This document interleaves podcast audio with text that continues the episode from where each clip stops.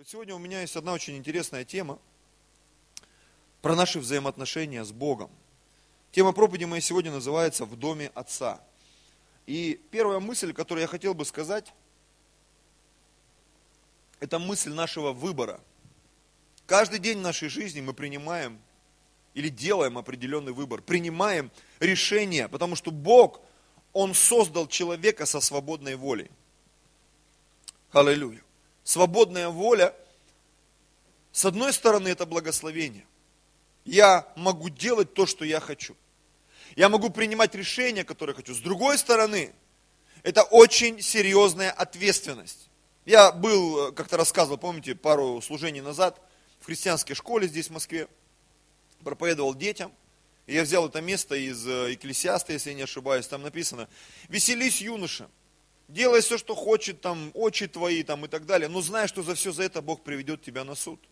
И я им преподнес и рассказал, что э, это не какое-то устрашающее место из священного писания, но это такое некое предупреждение или заповедь, чтобы ты понимал, что за все твои поступки, за все твои решения тебе рано или поздно придется отвечать и э, пожинать последствия своих решений. И вот э, моя первая мысль, что в Эдемском саду произошло э, вот это решение, которое повлияло на все человечество, на будущее всего человечества. Люди выбрали Бога и Отца, поверив словам змея больше, чем словам Творца. Потому что очень часто, когда человек никогда не читал Библию и вообще не знает принципы христианства, там, э, иудаизма, каких-то библейских вещей, они не могут понять, что там в Эдемском саду произошло. Люди съели яблоко там или еще что-то. Но, как мне кажется, они точно съели не яблоко, потому что яблоко растет на яблоне, а там было дерево познания добра и зла, которое росло посреди рая, рядом с деревом жизни. То есть там целая схема, это нужно напрягаться, чтобы понять. И вот написано, что туда пришло существо, которое Библия описывает как змей. И он предложил людям некую информацию. И грех человека, Адама и Евы, заключался даже не в том, что они взяли плоды с этого дерева, потому что это была, по сути, констатация факта. Бог сказал, съедите и умрете. А суть в том, что та информация, которую они получили, она утверждала, что информация о том, что они съедят с этого дерева, является ложью. То есть действие, право выбора происходило не когда они взяли, а до этого, в решении.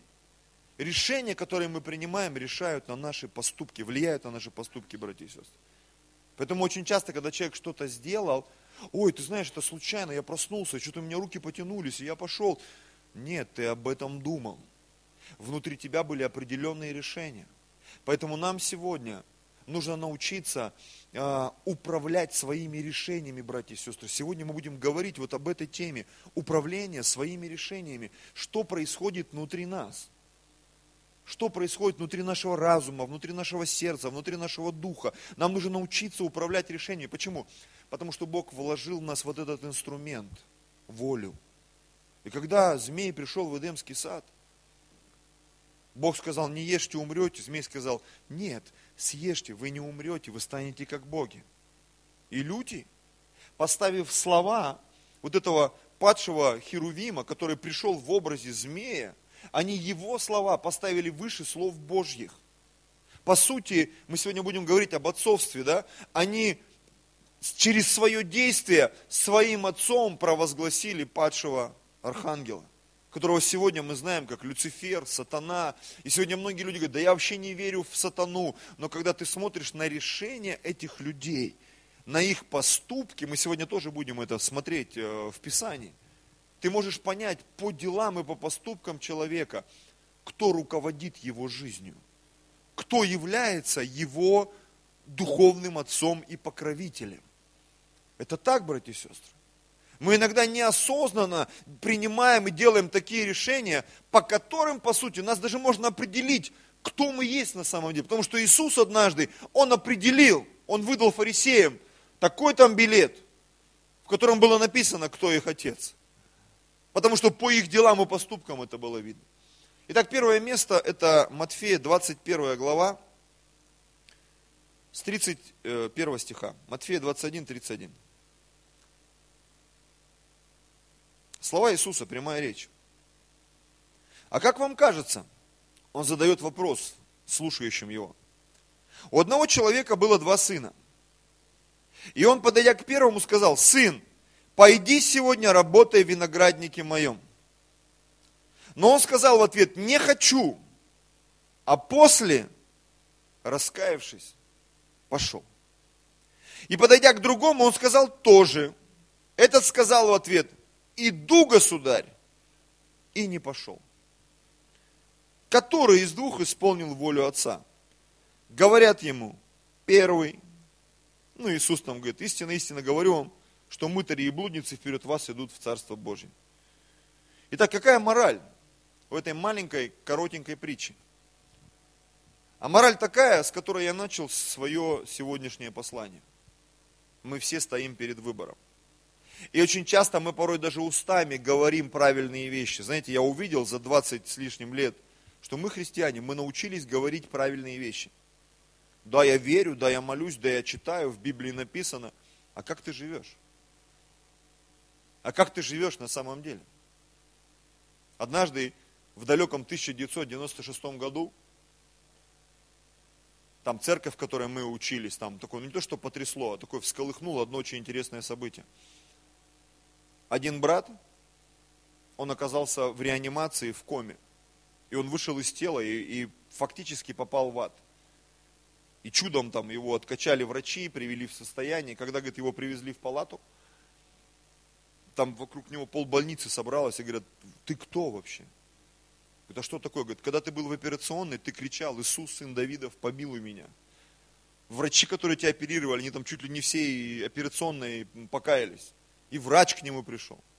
И когда он начал свидетельствовать, сначала в больнице, потом в церкви, его возили там по всем э, церквям, свидетельства о его жизни. Это наш друг, мы когда-то покаялись вместе много-много лет назад, он сегодня в Москве служит. И это свидетельство, я думаю, оно способно изменить и э, как бы повлиять на, на многие жизни. И вот однажды мы как-то ночью шли с ним с одной миссионерской там а, не поездки, а пешком там гуляли еще там в Сибири. Я говорю, расскажи, что с тобой произошло? И он рассказал мне эту историю, как он умер, там была передозировка, он вышел из тела, потом оказался в аду, увидел все эти там поезда, заезжающие в ад, ну как бы каждый человек видит все по-своему. И говорит, и в какой-то момент произошла эта встреча с Иисусом. И вот я помню сейчас в контексте проповеди, хочу поделиться этим откровением. И Иисус ему сказал какие-то слова, он говорит, Иисус, эти слова, они подчеркнуты у меня в Библии. Раньше было модно подчеркивать. У меня Библия была, как у всех, наверное, да, кто покаялся лет 20 назад. Черкали там красное, зеленое, там чего только там откровение. По пять раз ты получил откровение, пять раз подчеркивал. И говорит, у меня там вот таким вот жирным слоем это подчеркнуто. И Бог ему сказал, вот именно. Это подчеркнуто в твоей Библии, но ты не живешь по этому слову. Ты не поступаешь, как написано. То есть в твоей жизни нет решения, чтобы это слово стало плотью. Ты не в воле Отца. Как эти два человека. Один сказал, нет, да, он выразил бунт, но он раскаялся. Он изменил свое решение и пошел. Другой просто слицемерил. Да, конечно, Господь, я с тобой, я за тебя, я буду, ага, и не пошел. И Иисус, Он задает вопрос, а кто волю Божию исполнил? Тот, кто первый. Тот, кто покаялся. Тот, кто обратился. Вы знаете, я думаю, что одно из покаяний, которое нам сегодня многим предстоит пройти, уже кто давно верующий, это чтобы восстановить свои отношения с Богом. На самом деле. Чтобы вернуться в Его волю. Потому что как-то так у нас в Москве интересно, церковь началась. Сюда подтягиваются люди, которые когда-то где-то что-то делали. Служили там десяткам, кто-то сотням там людей а кто-то и больше. Но сегодня мы как бы все так дружно переживаем, ну, мягче это сказать, такой некий кризис. Что вот-вот мы скоро должны начать или начнем. Так уже надо начинать. Возвращаться в Божью волю. Аминь. Потому что Бог уже сейчас хочет сделать нас богатыми на всякое доброе дело. И это касается не только наших финансов, это касается наших талантов, способностей, нашего образования, нашей крепости. Потому что в Библии написано, возлюби Господа Бога всей крепостью, всем разумением. всей душою твоей. Вот я хочу сегодня погрузиться в одну очень интересную притчу, которую многие уже слышали, знают, читали. Но мы подсмотрим, как всегда, под одним очень интересным углом. Бог всегда выбирает интересные углы. Ракурсы, знаешь, он говорит, зайди вот с этого посмотри ракурса. Вот с этого ракурса посмотри. И всякий раз ты видишь что-то новое. Бог, Он вот такой. У Бога миллиарды ракурсов. Сколько бы ты ни читал Писание, Бог тебе все время будет его разворачивать, переворачивать, э, слеплять, разлеплять, и ты всегда будешь в шоке. Это в моей жизни происходит постоянно. Каждое воскресенье я в Библии вижу что-то, говорю, Господи, я 20 с лишним лет читаю, почему я раньше этого не видел? И вот я думаю, сегодня мы с вами увидим что-то еще интересное. Итак, это притча о блудном сыне, Луки 15 глава, с 11 стиха. Еще сказал, это опять прямая речь Иисуса, у некоторого человека было два сына. И сказал младший из них отцу, отче, дай мне следующую мне часть имения. И отец разделил им имение. По прошествии дней, немногих, немногих дней, Младший сын, собрав все, пошел в дальнюю сторону и там расточил имение свое, живя распутно. Знаете, когда я читаю это место, даже в контексте сегодняшней проповеди, я понимаю, что все эти вещи, которые мы видим, все эти истории, они указывают напрямую а на наши взаимоотношения с Небесным Отцом. Как ты его воспринимаешь? Как ты с ним строишь отношения? Как ты веришь в Бога, который тебя спас, который тебя исцелил, который тебя благословил?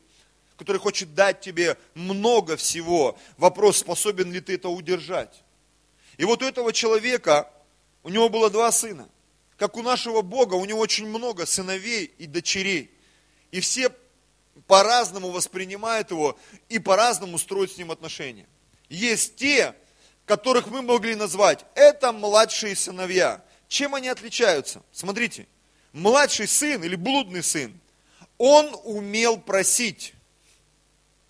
Я встречал таких людей. Наглость, говорят, это второе счастье, да, вот они обладают этим качеством. И вообще по барабану. Им легко просить. Вы встречали таких людей? Им легко вообще. Один вчера мне писал на страницу церкви. Вышлите денег, аллилуйя. Мне тяжело. Украл, сижу в тюрьме, вот, ну, денег нету на жизнь. Я думаю, отправлю 50 рублей, какая реакция будет? Если пожалуются, больше не буду отправлять. Поблагодарит, отправлю еще. Поблагодарил, думаю, ну слава Богу. Не совсем конченый. Потому что, знаешь, вот это вот, вот попрошайничество иногда. Бог благослови, Бог дай, Бог то, Бог это, Бог, Бог, Бог, Бог. Как думаешь, Бог хочет нам дать? Хочет. Но иногда Он не, на не дает по одной простой причине, потому что сразу включается вторая фаза – по прошествии немногих дней называется эта фаза. Я пришел в церковь, вот хочу исцеление получить.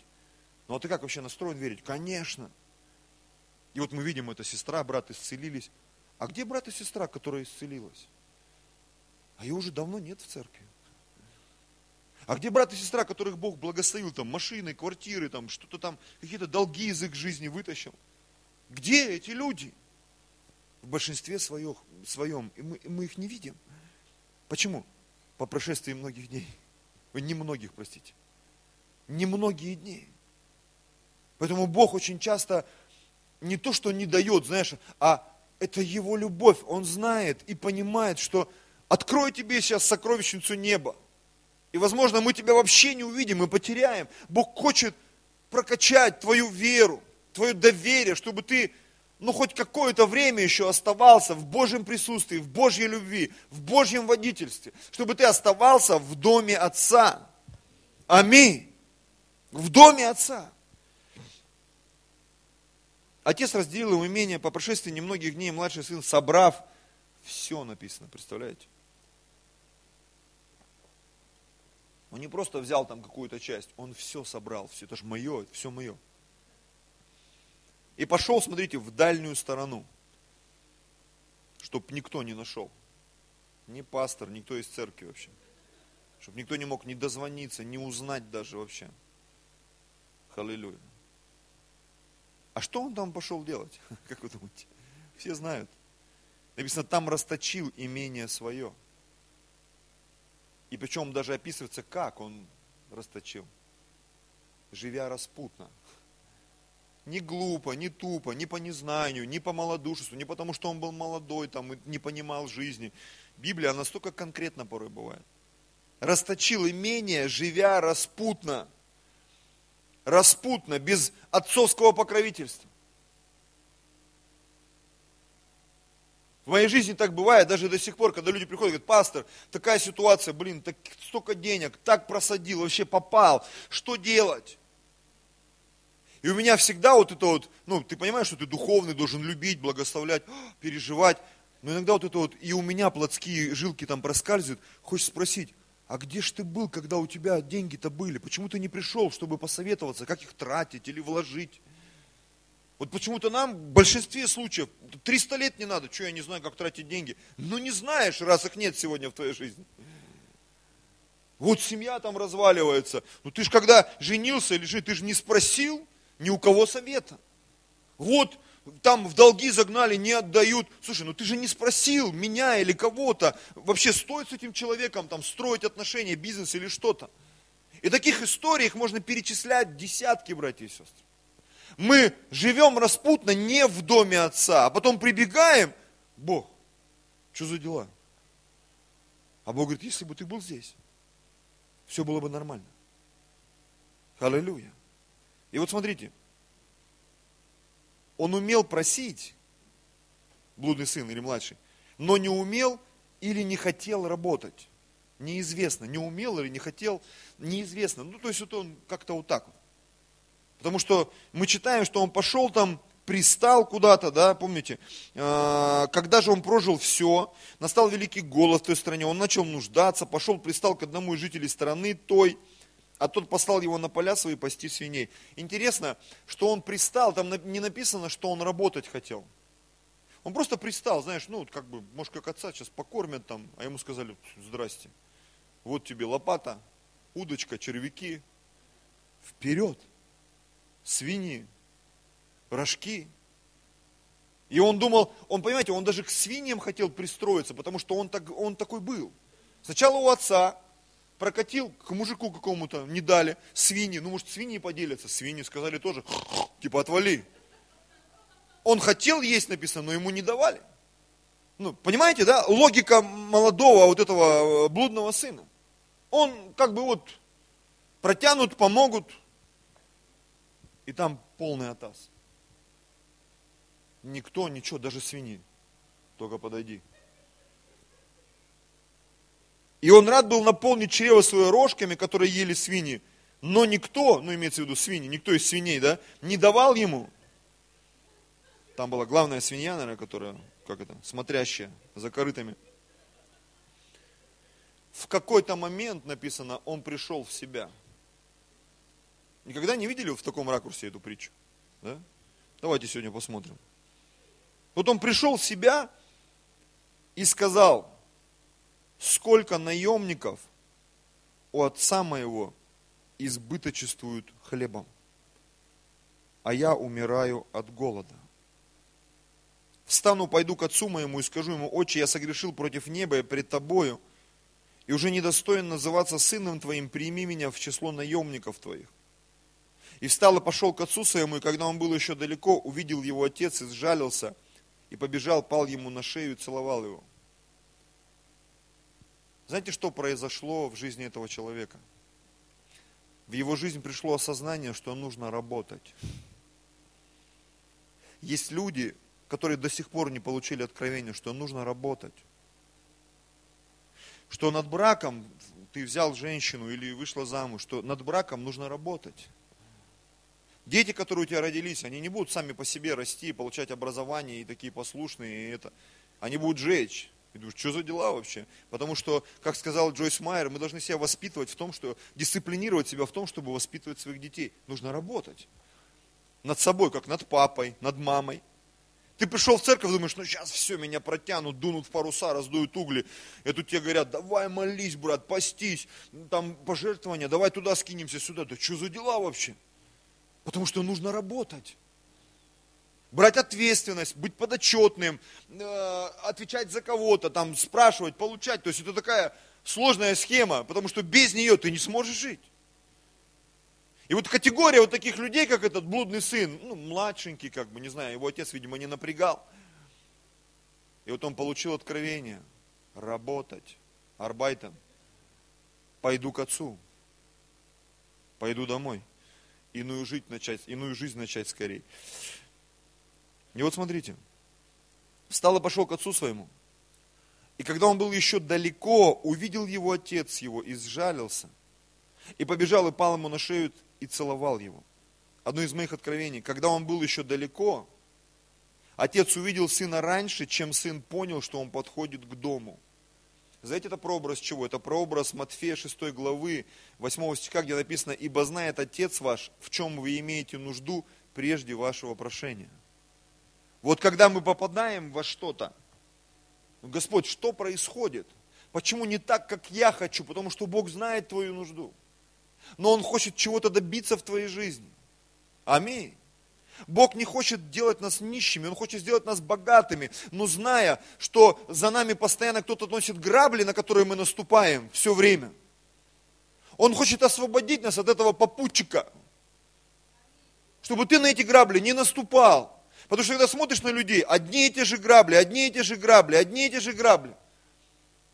Вышла замуж, непонятно кто там, наркоман, алкоголик. Ладно, второй, с виду вроде ничего, вышла замуж, то же самое.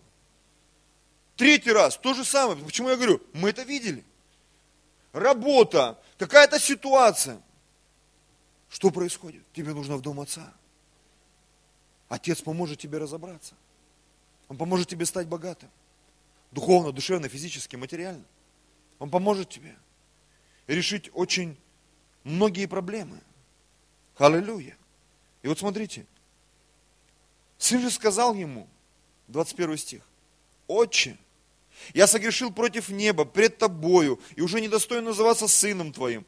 Отец сказал рабам своим, принесите лучшую одежду и оденьте его, и дайте перстень на руку его, и обувь на ноги его.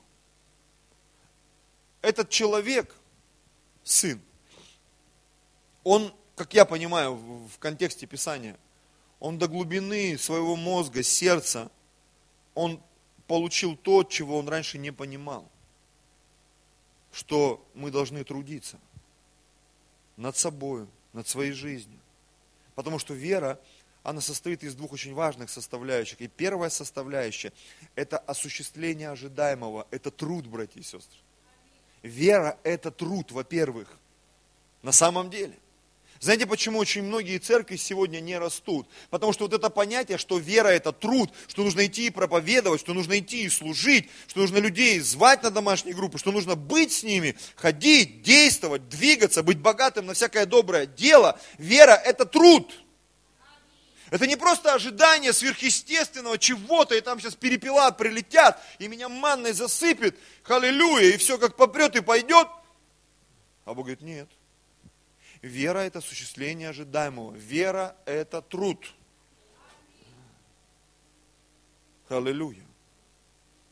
Возможно, для кого-то это очень сильное откровение. Он понял это. И отец это понял. Ты молодец, ты понял, будем вместе трудиться, ты уже пришел, ты готов со мной работать. Раньше ты просто ходил из, из угла в угол, там, искал полезные ископаемые, и в итоге, батя, я взрослый, дай мне, я хочу сам порулить. Ну вот порулил. Все закончилось очень быстро. А теперь ты пришел, и теперь ты будешь работать вместе со мной. Ты будешь знать цену тем деньгам, которые ты заработал, тому имуществу, которое у тебя есть. Аллилуйя. И больше с тобой вот таких страшных историй в чужих странах не повторится, потому что ты будешь знать цену заработанному хлебу. Твоя вера, первый постулат веры, да, осуществление ожидаемого. Вера как труд. Блудный сын научился работать. Отец это понял. Вера. Смотрите. И говорит, ну что, принесите лучшую одежду, оденьте его, дайте ему перстень на руку и обувь на ноги, и приведите откормленного теленка, и закалите, станем есть и веселиться, ибо этот сын мой был мертв и ожил, пропадал и нашелся, и начали веселиться, прям как в добрых русских сказках, да? Начали веселиться. Знаете, мы и работать толком не можем, мы веселимся с трудом.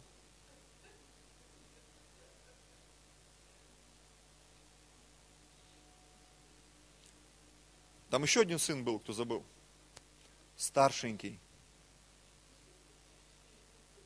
У старшеньких свое кино.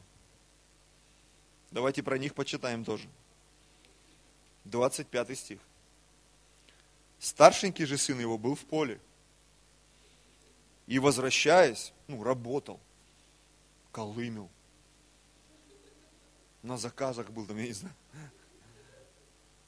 Бомбил таксистом. Ну, ну что-то он там делал, я не знаю. За батю там. И возвращаясь, когда приблизился к дому, услышал пение и ликование. Опачки, дискотека. Не понял. Батя, что ли, там? Отрывается. Без меня. Ну и на всякий случай, призвав одного из слуг, спросил, что это такое? А он сказал ему, этот брат твой пришел. Ну, просто представь себе ситуацию. И отец твой заколол откормленного теленка, потому что принял его здоровым. Реакция. Он осердился. Но Библия иногда, она так, когда Петр проповедовал, там написано, что сердца их умилились. То есть это такое слово, как будто ты немножко выпил и такой сидишь.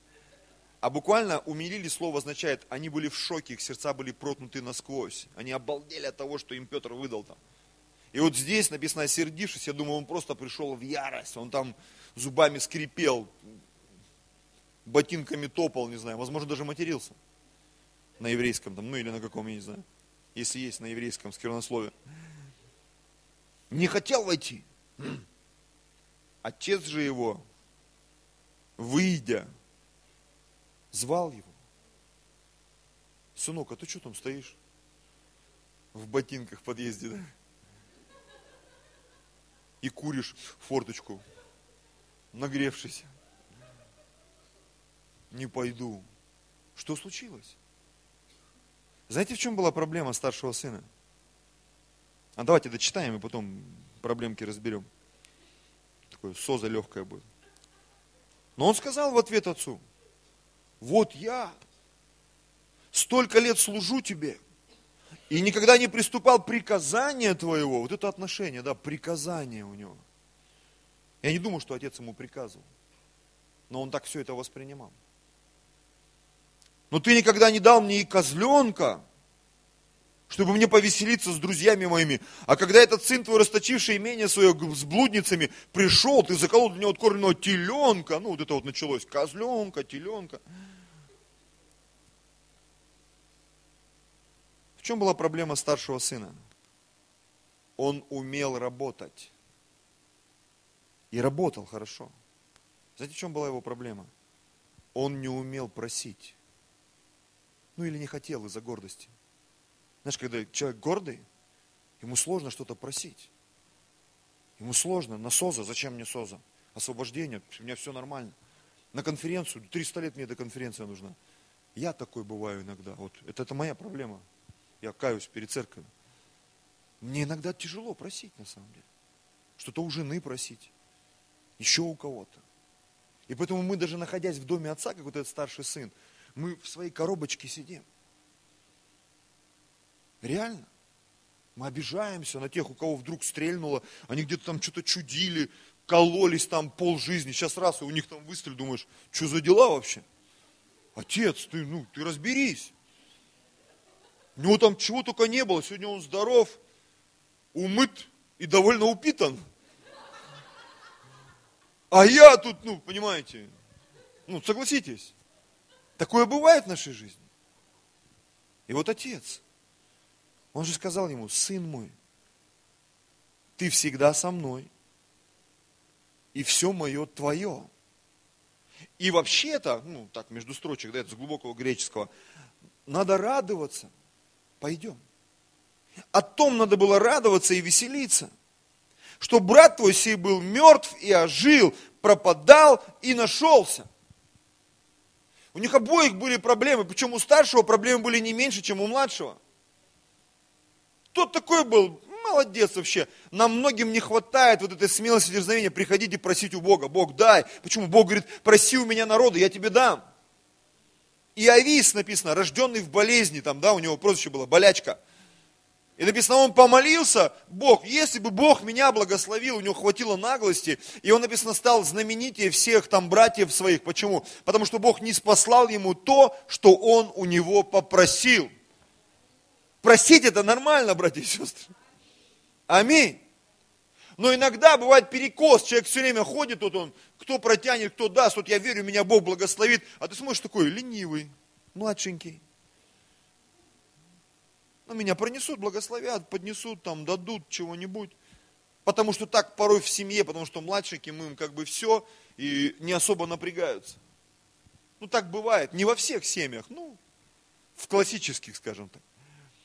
На самом деле. Сегодня у моей дочери телефон лучше, чем у моих сыновей. Ну так получилось, как-то ей так хоп, перепало. Она ходила, ходила, там у нее то памяти не хватает, то батарейка садится, то еще что-то, и потом раз в дамочке. Сегодня она дамочка. AirPods 7 плюс. От папы как-то так хоп. Ну такое бывает, знаете. Нам иногда нужно вот прям включить внутри себя режим. Я младшенький Господь, все, я вот принимаю. Почему? Последние становятся первыми. Я в это верю. Халилюя. Но наступает момент, когда тебе нужно работать. И однажды, если ты не сдал этого в детстве, ты, тебе придется однажды этот экзамен сдать. Проблема старших я не говорю там по жизни, да, это синдром, это, это не привязано к, к твоему рождению в семье, это бывает просто по жизни вот так. Ты много работал, ты молился, ты постился, ты действовал. Бог, вот я в доме отца, я служу, вот я такой. Я как пришел в церковь 20 с лишним лет назад, я никуда не уходил, я не падал, я не заходил на реабилитацию там в 56 раз, там, я вообще на реабилитации не был, братья и сестры. Я все время служил, служил, служил, был пастором в одной церкви, потом начали другую, приехали в Москву, начали третью. Все время впереди, где-то там что-то тащишь, везешь, халилюя. И потом мимо тебя что-то, мимо тебя, мимо тебя. Отец, что за дела? А отец вышел, говорит, так ты, у тебя же все мое, твое, радуйся. Веселись, научись веселиться. Научись расслабляться в Боге. Ты в доме отца. Очень многие, они, им так сложно получить это откровение. Аллилуйя. Потому что есть бродящие, уходящие, которым стреляет. Есть те, которые в церкви такие, знаешь, закостенелые религиозники. Когда же Бог меня благословит? Он тебя уже давно благословил.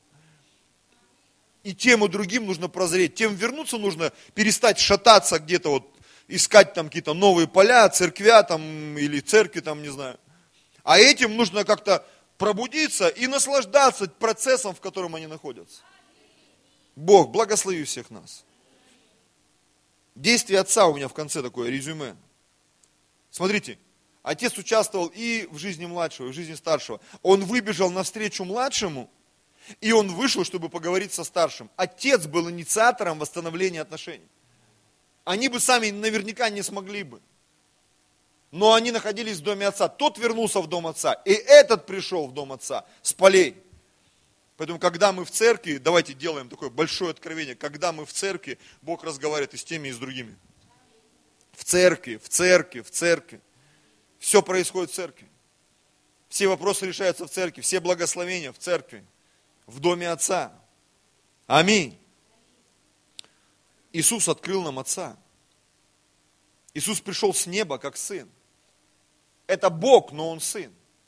Это так интересно, что Бог с неба пришел в образе Сына. Вы никогда не думали об этом? Почему Он пришел в образе Сына? Потому что Адам с Евой, они потеряли вот это сыновство. Потому что их отцом стало другое существо. И поэтому Бог послал часть себя, часть себя. И вот это божество, часть Божья, которое пришло на эту землю, оно пришло в образе Сына, чтобы показать, есть Бог Отец и Бог Сын. И вот эти отношения, Бог, Он хотел показать всему человечеству, что вот такие отношения Его интересуют. Я ваш Отец, а вы мои дети. Я помню там, по-моему, в баптистской церкви такое откровение мощное до сих пор ходит, что Сын Божий стал Сыном человеческим, для того, чтобы сыны человеческие могли стать сыновьями Божьими. Я помню, это записывал, аж под диктовку там заучивал. Сегодня это просто как один из инструментов моей жизни. Я им пользуюсь иногда. Вот это откровение. Сын Божий стал Сыном человеческим, для того, чтобы сыны человеческие могли стать сыновьями Божьими чтобы они могли оказаться в доме Отца, неважно в каком состоянии. Это какие-то религиозные вещи, которые закостенелы, или это просто там где-то шатание по миру. Бог и тех, и других, все Его дети. И те, кто ушли в мир и растратили имения, и те, кто в церкви там в религиозных коробочках сидят, нищие там, больные, хромые, не могут понять, почему ничего не происходит. Бог и тех, и других любит. Он всех хочет сделать богатыми духовно, душевно и физически. В доме Отца, братья и сестры. Это все происходит в доме Отца. В Иоанна 14 главе, 2 стихе написано, в доме Отца моего обителей много. А если бы не так, я сказал вам, я иду приготовить место вам. У Бога места хватит всем. Аминь. У Бога нет хостелов. Вот я верю всем сердцем, братья и сестры. Хотя это очень хорошее изобретение на самом деле. Кто может что-то подумал, что я там что-то имею против подобных заведений. Это нормально. Это такой определенный формат. Но я верю, то, что Бог нас соделывает царями и священниками. И Он дает нам простор. Простор духовный, простор финансовый, политический, экономический, простор, чтобы ты мог чувствовать себя по-царски, чтобы ты мог, не знаю, поститься как царь, молиться, жертвовать, двигаться, делать что-то на царской по, по, по, на царском уровне. Когда Иисус говорил о молитве, Он говорит, молитесь же так, Отче наш. Потом Он говорил, все, что не попросите у Отца Небесного. То есть, очень много мест, я сегодня даже, когда готовился, очень много, когда Иисус, Он говорил, Отец, Отец, Отец, а, иду к Отцу моему и Отцу вашему, помните? Я иду к Отцу моему и Отцу вашему. То есть Он говорил об этих вещах. Он разворачивал церковь, разворачивал учеников. Он говорит, вам нужен отец, вам нужен отец, вам нужен отец. Смотрите. Иоанна 8 глава 41 стиха.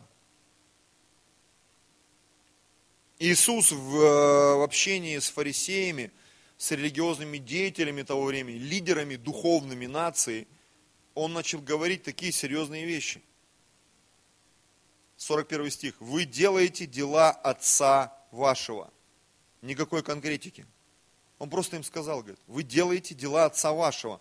На это сказали ему, мы не от любодеяния рождены, одного Отца имеем, Бога. Иисус сказал, если бы Бог был Отец ваш, то вы любили бы меня. Потому что я от Бога и шел, и пришел, ибо я не сам от себя пришел, Он послал меня. Почему вы не понимаете речи моей? Потому что не можете слышать слово моего. И тут, аллилуйя. Да, кому страшно, закройте уши, да? Ваш отец дьявол. Это не просто кто-то из святых сказал, это Иисус сказал, братья и сестры. Это прямая речь Иисуса Христа. Бога, пришедшего во плоти на эту землю, Сына Божьего – Ваш отец дьявол.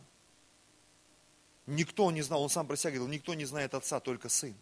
Никто не знал, какой отец на самом деле. Только Иисус это знал. Только Иисус это знал. Ваш отец дьявол, и вы хотите исполнять похоти отца вашего. Он был человека-убийца от начала и не устоял в истине, ибо нет в нем истины. Когда говорит он ложь, говорит свое, ибо он лжец и отец лжи. Вот это да. Вот это да. Как страшно иногда признать, кто твой отец. Я помню, это Звездные войны, там, Дарт Вейдер, я твой отец. А-а-а. Люк там кричал. Люк Скайуокер. Что происходит в моей жизни?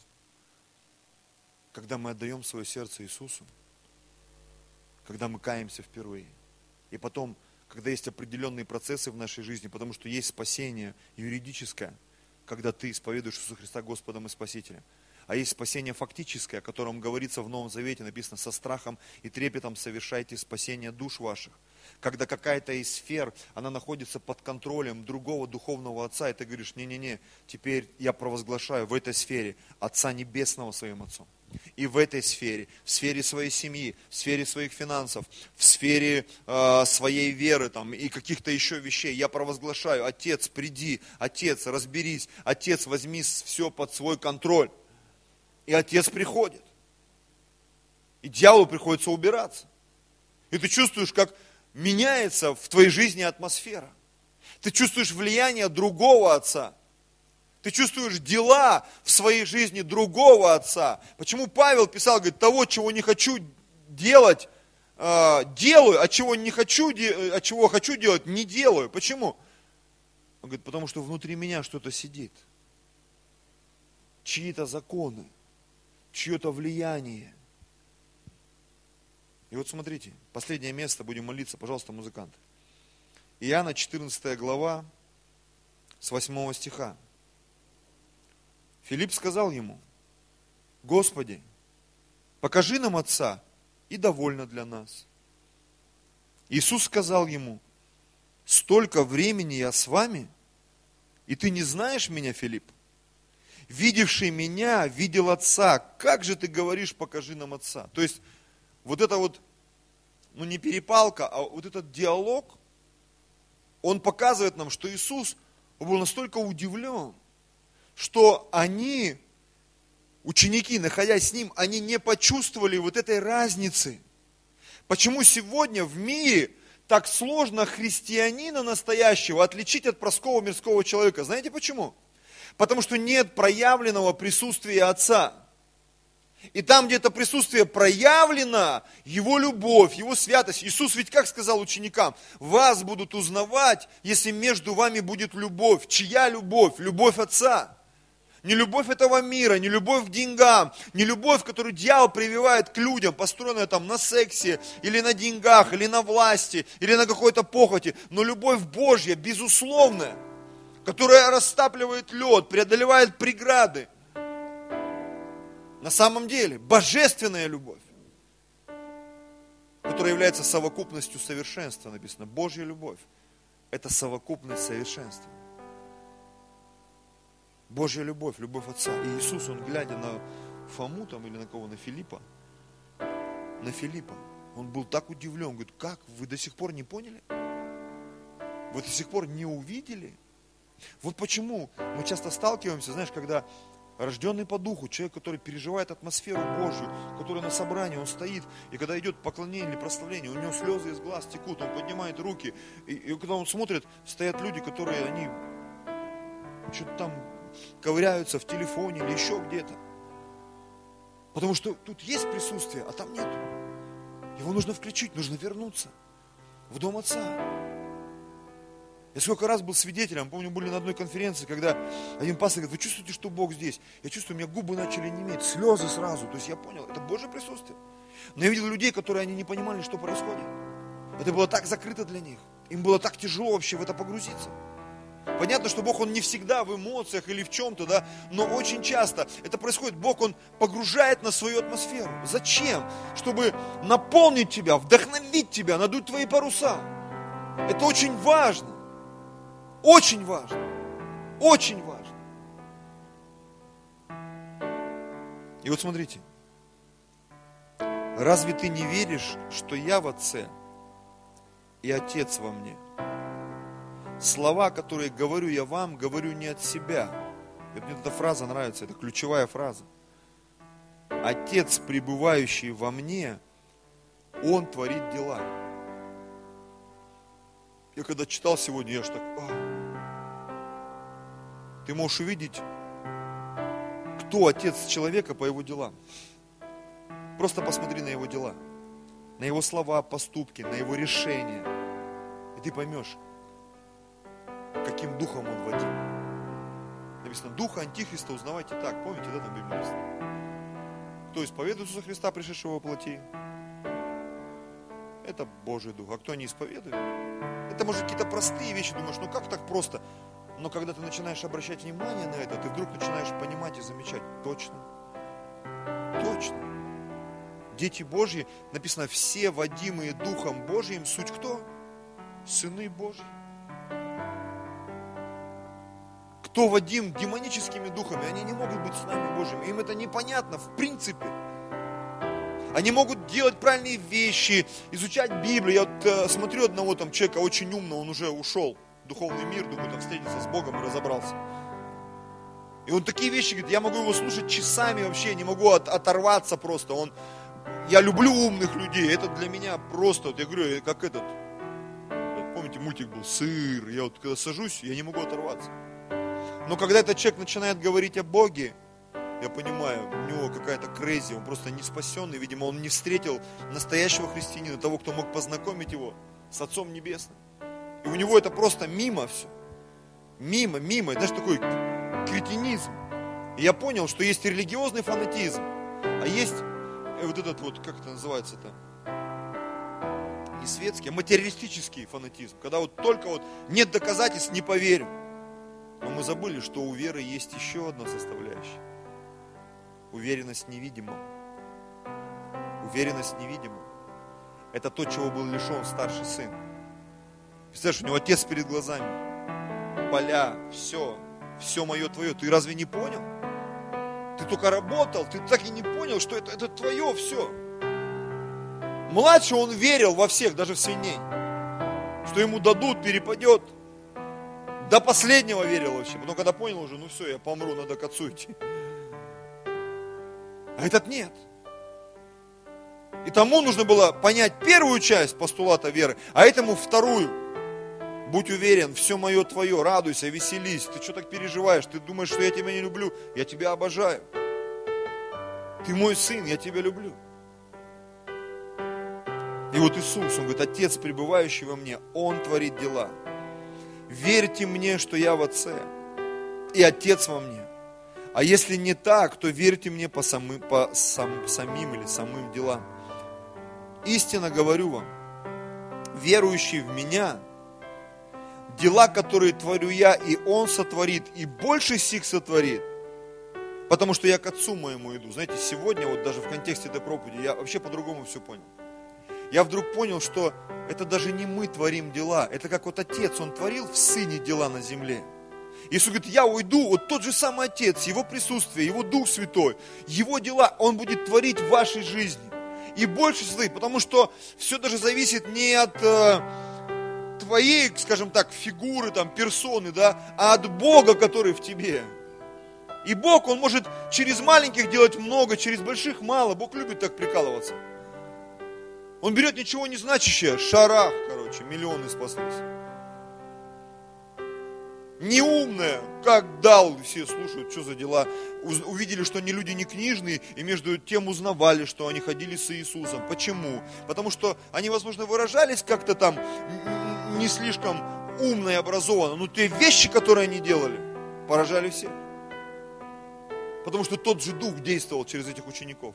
Тот же Отец Небесный действовал через них. Отец, который творил свою волю в Иисусе, продолжает творить ее в наших жизнях. И 14 глава, ой, 14, да, 13 стих здесь же, последний. И если чего попросите у Отца во имя Мое, то сделаю, да прославится Отец в Сыне. Вот это меня не то, что сегодня убило, оно просто так легко, так по-легкому потрясло. Смотрите, чего попросите у Отца во имя Мое, то сделаю, да прославится Отец в Сыне. Иисус – помогает Отцу творить в нашей жизни. То есть, получается, еще Иисус там помогает Отцу через нас, они уже вдвоем прокачивают нашу жизнь. И еще Дух Святой тут с нами, ребята. Мы в таком шоколаде. Но если ты понял, о чем я сегодня проповедовал. Если нет, посмотри видеозапись три раза. Должно войти однажды. Очень часто, когда Бог открывает нам что-то, это выветривается со временем. Поэтому нужно оживлять, возбуждать чистый смысл, здравый смысл. Нам нужно быть в доме Отца, братья и сестры. Поэтому все эти откровения о посте, о молитве, о проповеди Евангелия, об отношениях между мужем и женой, о воспитании детей, об институте брака, о почитании там властей. Столько слышу сегодня про нашего президента. Я честно признаюсь, я не знаю, плохой он или хороший. Я не обладаю такой информацией. Но я молюсь и благословляю его. И, по крайней мере, то, что я вижу, я смотрел разные, и «Дождь» смотрел, и какие-то там антироссийские каналы пытался смотреть. Но вот не ёкает у меня в сердце, понимаешь? Вот я понимаю, вот поставил Бог человека, надо за него молиться, надо его благословлять. Аллилуйя. Понятно, что все эти демократические процессы, какие-то доказательства там, ну, я не буду называть фамилию, которые там все снимает, все рассказывают, какие плохие наши президенты, премьеры, сколько они наворовали, сколько они там того сделали. Я не настолько проницателен в политике, но как духовный человек, как пастор, как священник, я могу сказать своей церкви, мы должны благословлять начальство и власть при любом раскладе. Почему? Потому что написано, сердце царя, неважно, президента, оно в руке у Господа, как потоки вод. И Бог направляет этот поток. Почему? Что такое поток? Потому что у царей, у начальников, президентов, у них реально такие возможности, и те решения, которые они принимают, это как поток смывает. Или жизнь приносит. Направляется финансовый, политический поток либо закрываются двери, или открываются. И вот его сердце, как поток в руке Господа, и он куда хочет направляет его. Но у нас-то отношения с Богом, с Отцом. И если мы будем в доме Отца, в наших молитвах, и Он может оказаться в доме Отца.